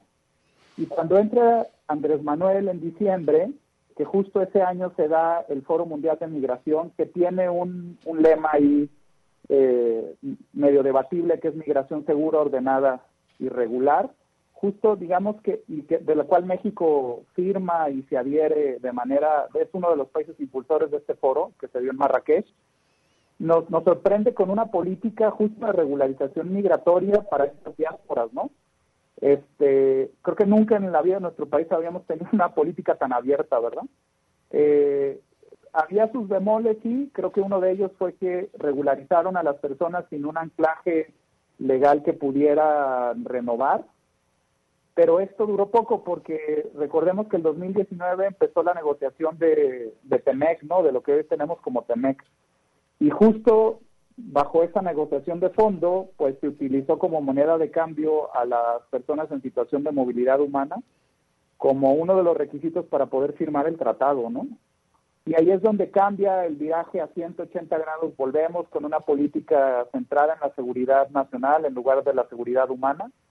Y te, te diría algo muy referencial. Donatio Guillén, académico de COLEF, inicia la administración pública como comisionado del INM en el inicio del sexenio de Andrés Manuel, pero justo cuando hacen este viraje, cambian al titular del, del Instituto Nacional de Migración, que actualmente se mantiene, que es este señor eh, de apellido Garduño, que es el, era el encargado de las cárceles y del sistema penitenciario en el país a nivel federal, imagínate. Pues eso ya te dice todo, ¿no? O sea, te dice como por dónde va la política de contención y detención, ¿no?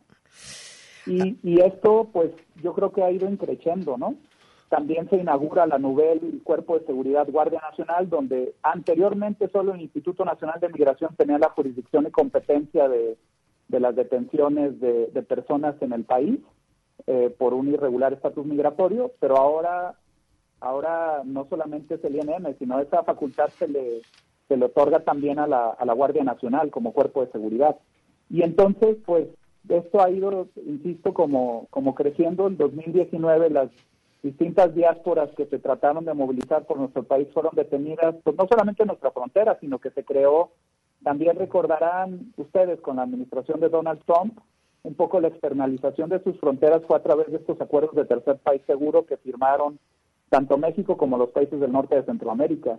Y eso lo que hacía es inmovilizar a las personas que trataran de solicitar protección internacional en Estados Unidos, ¿no? Entonces, pues todo eso se convalidó con el gobierno de Andrés Manuel. Andrés Manuel convalidó el acuerdo de tercer país seguro, luego el acuerdo, en, en ese acuerdo se, se, desglosaba este NPP o el programa de protección a migrantes, que qué paradójico nombre le ponen los gringos, ¿verdad? Que en México se llama Quédate en casa, este, que al final es una violación directa a los derechos de, de protección internacional de las personas que quieran solicitar un asilo en Estados Unidos porque los mantiene, los obligan a que permanezcan en México hasta en tanto tengan una resolución positiva de sus casos. Pero al hacer eso, pues imagínate que están en un vacío legal porque no son solicitantes de asilo en México, son en Estados Unidos y no hay ninguna legislación que proteja. Claro. Entonces, esto último, decirte que se convalidó por una por la Corte en Estados Unidos y por eso es que esto sigue vigente. Entonces, en términos generales, si tú me preguntas cuál ha sido, insisto, en un, en un gobierno de luces y sombras, como en todos, me parece que en el tema de la política migratoria está actuando no con su lema que lo caracteriza, primero los pobres. ¿Quién más pobre que los desplazados del sur global? ¿No? Claro. Aquí, Carlos Ramírez, eh, tengo una pregunta. Eh, eh, ¿Cuál ha sido el cambio? Porque ya han mm, transcurrido suficientes meses desde que asumió la presidencia Joe Biden. Eh, ¿Cuáles han sido los cambios en la política migratoria mexicana? Eh, porque Joe Biden también dio un giro en su política migratoria. Entonces, esto tuvo que haber generado cambios en la política migratoria mexicana respecto a toda la gente que va en tránsito rumbo a Estados Unidos. Sí. Pues mira, Carlos, yo creo que una cosa es el ser y el deber ser, ¿verdad? Claro. Es que eso, eso, eso me encanta luego. En la Realpolitik te diría, obviamente, claro, no tiene un discurso xenófobo y ampliamente discriminatorio como pues el tipo del esnable que anteriormente detentaba el poder en, en la Casa Blanca, ¿verdad? O sea, no lo tiene. Cambiaron la narrativa, este, al menos como les gusta eh, ser políticamente correcto, pero en la práctica, digamos que, eh, pues yo creo que no ha sabido, eh, no sé si no ha tenido el apoyo del Congreso, que, que, que yo creo que eso está muy difícil, porque al final todos estos, todas estas acciones ejecutivas, tú bien sabes, que implementó Donald Trump, cuando llega, cuando llega Biden, efectivamente 17 de ellas las da al traste, pero luego empieza a haber una disputa vía cortes, como este, el programa MPP, y, y, yo creo que no ha sabido negociar con los estados porque justo ahora que la Corte resolvió que es constitucional el MPP, pues lo que hace es que, eh, digamos, cualquier viso de, de, protección a estas poblaciones que solicitan protección internacional, pues queda de lado, ¿no? Entonces, y hay una política, hay una política diferenciada, por ejemplo, entre Texas, eh, Arizona y California. Es, es, lo que te iba a decir. Dependiendo del punto fronterizo de internamiento, es justo si existe el programa MPP y no, ¿verdad? Exacto. Eso, eso, eso es una, eso es una realidad.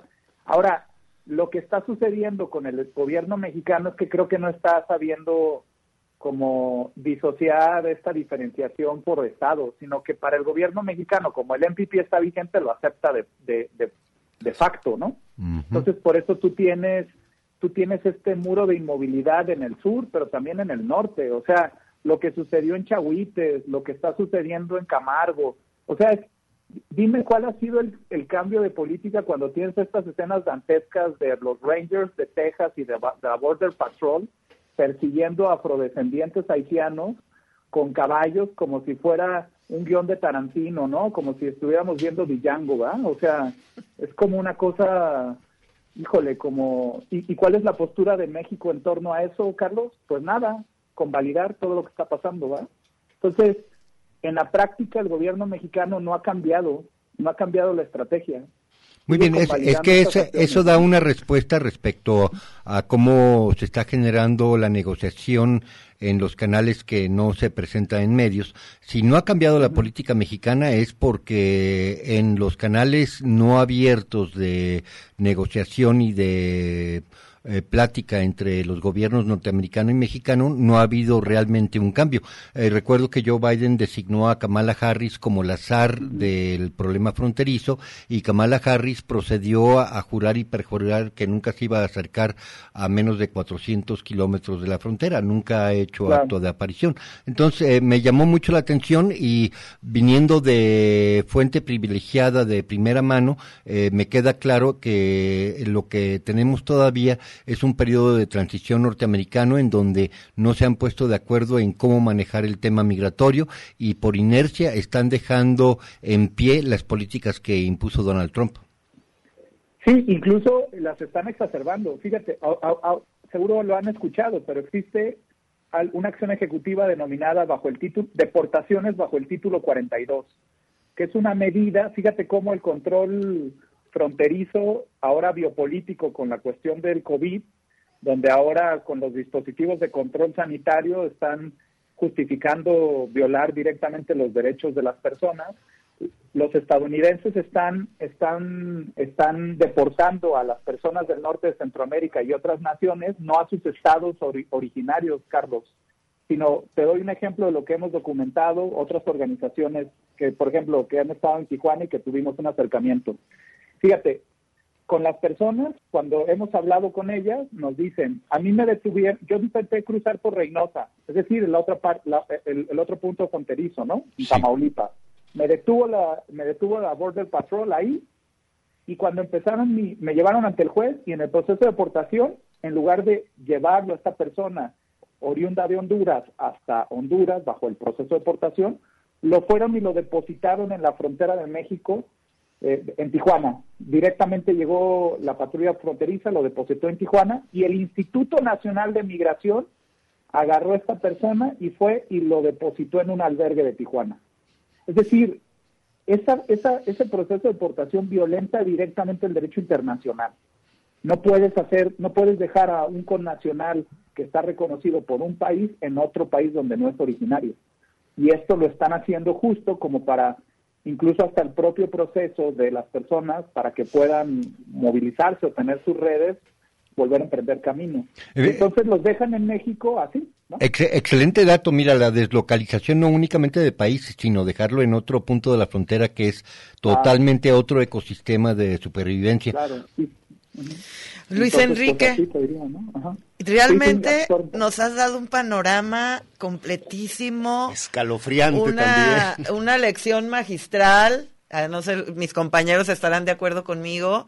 Eh, se nos acaba el tiempo, pero muchísimas gracias y estamos en contacto. Y lo último, ¿cómo se puede apoyar a FM4? Sí, muchas gracias. Sí, miren, eh, contarles que FM4 Paso Libre es uno de los tres albergues, al menos mapeados en sociedad civil, que se encuentran en el área, en el área metropolitana de Guadalajara. Nosotros estamos en Guadalajara, Jalisco, Calderón de la Barca 468A, entre Niños Héroes y Agustín Yáñez. Es un albergue que pueden venir a visitar, pero si están en otra parte del área metropolitana, también acérquense. Hay otros dos proyectos de ayuda humanitaria. Uno de ellos, por ejemplo, el que está en el Cerro del Cuatro, con el padre Alberto, el párroco Alberto Ruiz. Este, ese es un albergue también solidario que apoya a esta población. Y la Casa Escalabrini también ubicada en Tlaquepaque. Entonces, estos lugares de atención humanitaria, pues los podemos apoyar aportando voluntariado, aportando donaciones en económico o en especie, directamente comida, insumos, ropa en buena condición y limpia, ¿verdad? Entonces, todos tenemos redes sociales, búsquenos en FM4, estamos arroba FM4 Paso Libre en Facebook, en Twitter, en Instagram. El refugio está como Casa Refugio y Casa Escalabrini, así Casa Escalabrini GDL. Búsquenos y solidarícense con la causa, ¿no? Yo creo que cualquier persona puede en algún momento involucrarse de alguna forma, ¿no? Pues muchísimas gracias, muchísimas gracias, este Luis, Enrique. Seguimos en contacto y hablando de eso, no sé si sean ustedes o quienes quienes están eh, eh, los mochilas para el migrante promoviendo. Sí, sí, sí. Okay. Justo, tenemos una campaña en este momento, Margarita, que es justo con esta eh, que, que le pedimos a la sociedad que en una mochila pues ponga eh, los insumos que una persona migrante pudiera utilizar de higiene propia, pero también comida, productos no perecederos y una carta de aliento ¿no? y de apoyo. Este, y entonces esas mochilas las pueden ustedes eh, entregar directamente en nuestra organización o en los o hay varios puntos de entrega. Si, si gustan checar nuestras redes sociales, ahí están definidos para y con las direcciones para que puedan acercarse. Pero esa es una campaña abierta que tenemos. Muy bien, y esas las vamos a las vamos a poner también en nuestras redes sociales, se las voy a mandar ahorita a Carlos Ramírez para que los ponga en nuestras redes sociales y pues te agradecemos mucho, un abrazo y un abrazo a todos los que están en el albergue. Luis Enrique, eh, aprovecho también, muchas gracias a Gabriel Covarrubias y sé que hoy hay actividades también ahí en FM4, exacto. Sí, andamos ahorita aquí, ahorita justo ya vamos a empezar, en la mañana tuvimos una actividad con una, con una organización internacional con la que chambeamos juntos que se llama Telecomunicación San Frontier, que tenemos pantallas informativas, hicimos una actividad bien, pues bien chida con los niños, niñas aquí, y ahorita vamos a tener un taller de breakdance con unos camaradas solidarios que lo van a hacer y van a, van a trabajar, a tallerear con los compas y las compañeras que estamos acá. Entonces, tenemos esa y luego en la noche tenemos un convivio. Entonces, este, pues es muy nutrido este día. Hay que resignificarlo porque al final es el día de las personas migrantes, ¿verdad? Entonces hay que hacerlo. Y todos somos migrantes, así es que, eh, pues ahí, los ahí todo está abierto al público, ¿no? Podemos invitar a todo mundo a, este evento. acérquense para que conozcan a la organización y está abierto al público. Y como tú dices, Margarita, al final de cuentas todos fuimos, somos o seremos migrantes. La única diferencia es los medios materiales de cómo lo hacemos, ¿verdad? Así es. lo único Pues un abrazo, Luis Enrique, y nos vamos ahora sí a, un corte y pues vayamos al convivio de FM4 Paso Libre. Migraciones. Continuamos. Transmisión especial de la Red Radio Universidad de Guadalajara, con motivo del Día Internacional del Migrante.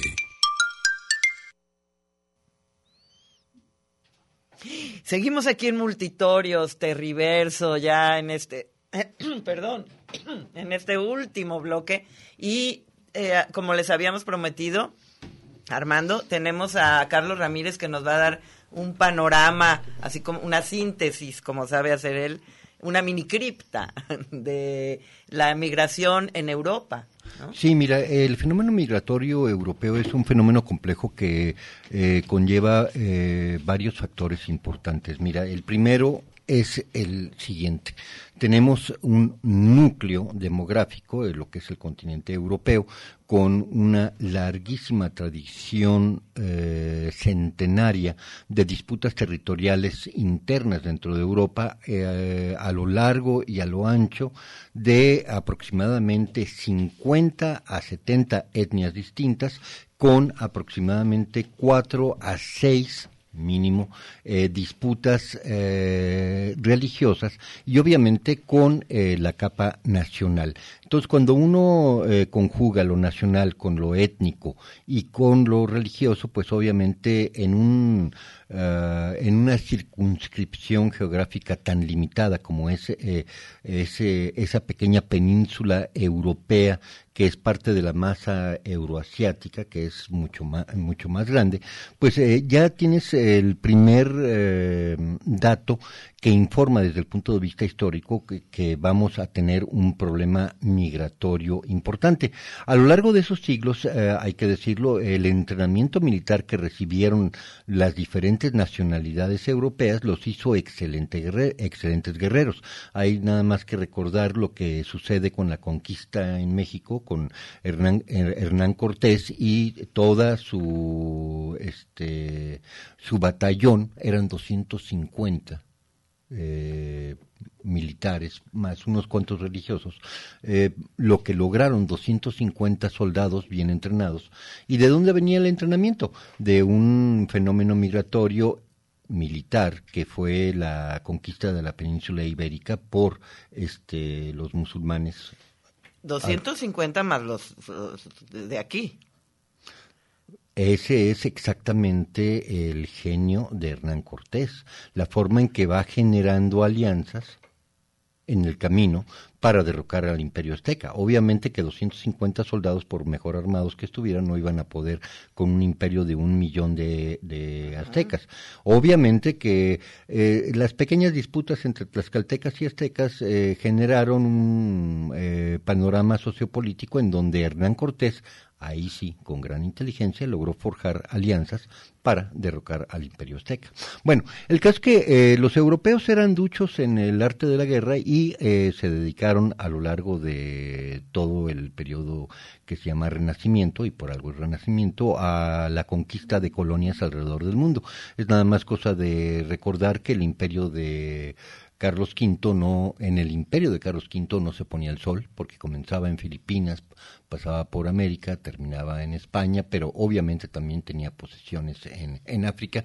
Y eh, Inglaterra, a su vez, bueno, este, conquistó lo que hoy es conocido como India, que era este, un vastísimo eh, territorio y demográficamente muy diverso. Y eh, cuando uno empieza a revisar la historia colonial de todos los países de Europa Central, pues uno encuentra que la colonización fue la conquista eh, con objetivos económicos, España peculiarmente demográficos. Bueno, eso es nada más como para dar un contexto. Alemania, Inglaterra, Francia, España, Portugal tienen pasados coloniales y de explotación de lo que ahora conocemos como el tercer mundo, que eh, se trasladan hasta el presente. Eh, la explotación económica de Francia sobre el continente africano es legendaria. La explotación eh, que hasta este momento existe eh, con base a corporativos ingleses en todo el arco sur del continente africano también es legendaria. Es nada más cosa de recordar las eh, minas de diamante, las minas de uranio, las minas de cobalto, las minas de etcétera de recursos naturales más las maderas preciosas en todo África. Entonces Europa con ese rico eh, historial eh, de conquista y coloniaje, bueno, eh, genera lo que se podría llamar este el substrato histórico a través del cual se va a generar eh, un flujo migratorio hacia el continente europeo que es muy importante. Vamos a, dar un ejemplo ya centrándonos en cuestiones muy directas, muy específicas. Eh, Alemania, ya sea oriental o u occidental antes de su unificación, pero sumada. En 1980, esto es 10 años antes de la caída del muro de Berlín, eh, tenía 78 millones de habitantes. Alemania hoy tiene 83 y medio millones de habitantes. Estoy redondeando para simplificar porque si nos vamos a numeritos este, se pierde el concepto. Eh, en ese crecimiento de 5 millones de habitantes eh, es clave la migración turca y la migración siria y eh, la migración a partir del 2015. Alemania pone una cuota migratoria a partir del 2015 de 580 mil migrantes de África y de Asia eh, occidental que también es conocida como el Medio Oriente. Entonces, en los últimos eh, cinco años ha habido un flujo migratorio que, compensa lo que ha sido una dinámica demográfica de contracción en la población alemana. Eh, en Alemania nacen 1.40, 1.4, 1.43 niños por mujer, lo cual está por debajo de la mm, tasa de reemplazo de la población. Entonces, entonces, eh, eh, si en este momento tenemos un crecimiento demográfico en Alemania de 5 millones de habitantes, bueno, esto se debe precisamente a, primero, la migración económica muy importante. Hay una alianza histórica turco-alemana muy importante en donde eh, hay una comunidad turca que es, eh, digamos, la columna vertebral del nuevo proletariado alemán. Obviamente ya están muchos de ellos nacionalizados alemanes y tienen plenos derechos y trabajan bien insertos en la cadena productiva alemana el tema migratorio a partir del 2015 al 2021 eh, adquiere, adquiere un cariz totalmente distinto, puesto que es provocado por una crisis en el Medio Oriente generada por los Estados Unidos en alianza con la Organización del Tratado del Atlántico del Norte, le hace el brazo armado de Estados Unidos con cuño europeo, que es eh, la crisis de Siria. A partir de ese momento, eh, Angela Merkel eh, tiene una política de puertas abiertas y restricta que le genera este, una, un serio problema hacia el interior de la Unión Europea, puesto que hay tradiciones eh, de coloniaje totalmente distintas en Europa Occidental que en Europa Oriental. Polonia, Hungría, Checoslovaquia, Rumania, Bulgaria, no tienen eh, antecedentes coloniales, no generaron este, pisada eh, de conquista en el extranjero. Y por lo tanto cuando comienza el fenómeno migratorio, el argumento central de Europa Occidental es nosotros somos en parte responsables de este problema, por lo tanto tenemos que ser parte de la solución de dicho problema y es por eso que hay una política de puertas abiertas. Mientras que eh, lo que es Europa Oriental ya integrada dentro de la Unión Europea, eh, hay que recordar que la Unión Europea inicial son 12 países, actualmente son 27, eh, la nueva eh, camada de países de la Unión Europea dice, no es mi problema, no acepto una cuota de tasa migratoria paritaria al estilo de la que ustedes están proponiendo, por la simple y sencilla razón de que yo no fui partícipe de la, del problema que ustedes generaron con sus antecedentes coloniales. Entonces, eso genera una, lo que se podría llamar una división muy importante hacia el interior de la generación de consensos en Bruselas de la Unión Europea y es el problema en el que estamos insertos actualmente. Eh, hay que recordar que hay un gran flujo migratorio del Medio Oriente que pasa por Turquía y el otro gran flujo migratorio es el del Mediterráneo en este momento, eh, con la nueva eh, camada electoral, estamos eh, la salida de Salvini, este, la entrada de Draghi, que no entró electoralmente, es más bien un régimen, no un gobierno, este, se está generando nuevas condiciones migratorias. La llegada de Scholz abre aún más las puertas, puesto que Scholz en Alemania eh, está generando eh, la infraestructura legal para que el migrante pueda acceder a ciudadanía a partir de los cinco, cinco, años de residencia y bueno, está generando una nueva mirada mucho más abierta que la de Angela Merkel hacia la recepción de migrantes ya independientemente de que haya o no haya consensos dentro de la Unión Europea. Es una situación que obviamente se exacerba, se agrava con el final de la invasión de Afganistán por parte de la OTAN, que genera un flujo migratorio muy importante en este momento de Afganistán hacia Europa. Y allí, maestro, no sé si, por ejemplo, bueno, nos está dando estas referencias de Alemania y eh, creo que también es importante esto que está pasando, y lo mencionaba, en el Mediterráneo, también cómo está España cerrándole la frontera a todos los inmigrantes de Marruecos, de África, por ese lado. No, no a todos. Mira, eh, España tiene una migración legal marroquí importante, este, de, de todo el ecosistema, de toda la, de toda la mezcla migratoria eh, en España. Eh, los marroquíes son los más importantes, son los migrantes porcentualmente más importantes. No están cerrando totalmente simplemente han estado intentando regular la entrada para generar la cuota migratoria que ellos aceptaron dentro de la Unión Europea. Eh, Alemania tiene una cuota migratoria de casi 600 mil migrantes eh, anuales, mientras que España tiene una cuota aproximada de entre 280 mil y 320 mil migrantes anuales no están cancelando, simplemente eh, digamos que le pusieron un carburador al flujo migratorio. Y lo que sucede en Rusia también, hay unas regiones donde se está, eh, pues bueno, eh, hay una tensión también por la OTAN que está, pues bueno, no sé si impidiendo, hay una, una migración. Con Ucrania, la frontera con Ucrania. Bueno, mira, eh, el, flujo migratorio ucraniano eh, tradicionalmente ha sido hacia Polonia. Hay que recordar que desde que Ucrania se convirtió en país a la disolución de la Unión Soviética, eh, lo que hemos visto ha sido una larga caída, este, primero planeando y de repente en picada, una, una larga caída económica. Entonces, lo que fue Ucrania genera una enorme presión migratoria hacia Polonia lo cual, fíjate, en, los rebotes de Polonia genera una fuerte migración eh, emigración polaca hacia el resto del continente europeo. Es una situación de acomodos que realmente es uno de los rompecabezas demográficos eh, más complejos del mundo, exceptuando, por supuesto, el tema hindú, que es otro continente. Un multiverso completo. Exacto.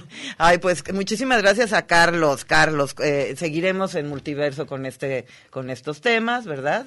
Eh, Inevitablemente, porque mm, en el 2022 viene eh, fuerte y controversial. Así es. Y bueno, cerramos este multiverso territorio, este territorio multiverso, con una entrevista que nos tiene nuestro compañero Armando. Bueno, eh, eh, saludamos a la maestra Claudia Verdejo Pérez, quien amablemente pues ha tomado esta entrevista. Ella es maestra eh, en didáctica por las artes de, por la Universidad de Guadalajara y es profesora del centro del Centro Universitario de Arte, Arquitectura y Diseño en, la en la licenciatura de Artes Visuales de la Universidad de Guadalajara. Para que nos platiques un poco, maestra Claudia, acerca de este artículo hacia una refiguración poética de la marginación del migrante, un artículo que apareció en la revista RUA de esta red universitaria de urbanismo y arquitectura. Muy buen mediodía, saludos maestra Claudia. Saludos, buenas tardes Armando, buenas tardes a todos los, los integrantes del programa Territorios y a todos tus radioescuchas. Bueno, este, nada más hago una, una aclaración pequeñita, es hacer una refiguración poética del imaginario del migrante. Bien. Ese, ese es el artículo, Armando. Bien, eh, que nos platiques un poquito de qué se trata y qué podemos encontrar en este trabajo. Gracias, Armando. Mira, es, este artículo es la conclusión de una investigación que se hace en la Universidad de Guadalajara, en el Cuerpo Académico Estudios Contemporáneos de Arte, en el cual, y justamente eh, el artículo habla de cómo podría ser refigurado de una manera poética y de una manera crítica el imaginario del migrante. ¿Por qué, por qué planteamos esto? Bueno, eh, en particular nosotros decidimos trabajar con la migración, la, que se le llama la migración forzada, ¿no? En, un supuesto de que existe un imaginario hegemónico que los ha invisibilizado, invisibiliza a estas personas por las maneras o por la forma en que son representados en los medios. Es, es decir, Armando, cuando nosotros, si yo te pregunto ahorita o le preguntara a la audiencia, te voy a decir la palabra migrante y dime qué es lo primero que se te viene a la mente, ¿qué, me dirías tú? No sé, movimiento quizá. Movimiento, pero tú le preguntas a una mayoría de la población y te refiere cachucha, te refiere mochila, te refiere vías del tren. Limosna.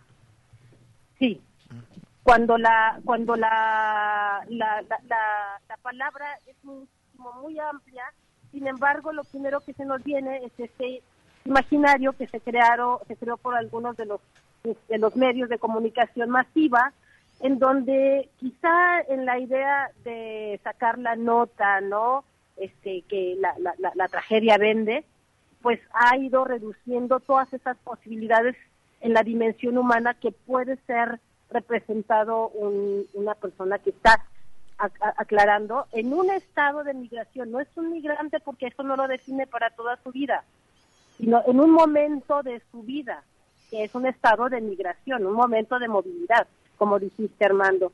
Entonces, bueno, lo que, lo que hicimos es, desde una mirada, nosotros le llamamos indisciplinada, es decir, abordamos un poco esta idea de la complejidad, empezamos a construir epistemológicamente y de manera interdisciplinada con compañeros de otras profesiones como antropólogos, sociólogos, ¿cómo podríamos construir otra mirada de este imaginario de, la migración que fuera enfocado desde una visión de derechos humanos, Armando? Y para esto empleamos el arte como una herramienta y justamente la metodología de investigación-creación eh, para poder para poder refigurar o intentar esta refiguración poética de la migración y del migrante para que dejaran de ser estos invisibles del paisaje o que o que o que o que se les amplíe o que se amplíe esta dimensión humana de, de, la migración y sobre todo en particular de la migración forzada que esto sería principalmente de lo que trata el artículo y es el resumen de esta investigación que se hace con alumnos de la Universidad de Guadalajara, del Centro Universitario de Arte, Arquitectura y Diseño y de la Universidad de la República de Uruguay, del Centro Universitario de Rivera, sección noroeste, ¿no? A través de un trabajo artístico, fotográfico, donde una de las características principales fue eh, trabajar desde una visión antropológica o por lo menos un intento de una de una mirada reflexiva desde la antropología en la cual Armando las personas en este estado de migración ellos mismos dijeron cómo quieren ser representados y dónde quieren ser representados, cuál es su paisaje, cuál es su mirada, desde dónde ellos, cómo ellos se miran y cómo quieren ser mirados. De eso trata este trabajo, Armando. Claudia, aquí Margarita Robertson, un abrazo. ¡Ah, Margarita! Nuevamente, qué gusto. Sí, oye, pues mira, ya nos vamos, pero me gustaría ya que, nos dijeras en dónde podemos eh, ver este trabajo, en dónde lo podemos apreciar, ¿no? Pues para ver las fotos y todo lo que nos estás diciendo. Gracias. Mira, Margarita, este trabajo ahorita lo tiene la Embajada de, México en, la ciudad de Montevideo de Uruguay, pero, eh, parece que se va a quedar allá, este trabajo con ellos. Pero vamos a, tenemos varias invitaciones aquí en la ciudad de Guadalajara y, en otros municipios para hacer expuesta. Yo les, les paso por ahí el link, pero el trabajo, por ejemplo, uno de los resultados está en, el, en, la, en los ganadores de la beca Grodman, eh, la edición que acaba de pasar, que se llama Del Centro al Norte. Ahí está gran parte del trabajo de Invisibles del Paisaje y se hizo un libro sobre ello. Del centro al norte lo encuentran en los ganadores de beca Grodman. Ok, del centro este, al norte. Del centro al norte. Es el libro que condensa toda la experiencia de Invisibles del Paisaje y lo que van a encontrar no, es, no son las fotografías típicas de, de la migración donde donde alude solamente al sufrimiento, sino eh, esta otra dimensión humana más compleja donde el migrante dice, yo soy esta otra persona también, ¿no? No nada más soy sufrimiento, no nada más soy, soy tragedia, ¿no? Sino también esto me gusta cocinar, esto comparto mi cultura, comparto lo que yo siento, lo que yo soy de esta otra manera. Entonces es esta mirada donde se construye en colaboración de coautoría de, del artista y de la persona que está en migración. Y, en este artículo también, eh, que se encuentra en esta, en esta revista de, de RUA, eh, de la Universidad de Veracruzana, en la edición, Armando, si me recuerdas por ahí. Es la 25. sí, en esta edición 25. De momento en, esas y en cuanto tengamos ya la ruta que se, que se nos invita aquí en las preparatorias, yo se las hago llegar al programa de territorios, Margarita. Y un gusto escucharte. No, pues un gusto escucharte a ti. Qué buen cierre de, de este programa. De verdad cerramos con broche de oro, Claudia. Un abrazo, nos vamos corriendo y manténnos, sí, por favor, eh, informados de, de, este proyecto. Sí, Margarita, porque ahorita estamos en una ampliación, nada más comento rápido sobre la, la feminización de la migración, que es este justamente lo que lo que es este fenómeno que ha aumentado de las mujeres migrantes. Y también estamos trabajando con la migración haitiana, que, que ahorita es un fenómeno muy interesante, muy fuerte, que, están llegando aquí a Guadalajara. Entonces, estamos en proyecto todavía de investigación y quedo, quedamos a, atentos a su invitación para explicar ampliamente este proyecto. Claro que sí, Claudia, bienvenida, ya sabes, esta es tu cabina y muchísimas gracias, muchísimas gracias a Alejandra. Gracias, maestra Claudia, te mando un saludo y muy amable por estar aquí. Gracias a Antonio Villa. Villa, que estuvo en redes, a Carlos Ramírez Powell, a Arturo Espinosa. Gracias, Margarita. Y pues nos a todo nuestro público. Gracias, los dejamos con ah, esto. Víctor Manuel, que nos mandó un mensaje. Muchísimas gracias por tu participación. Y Edith. Y nos vamos con esto.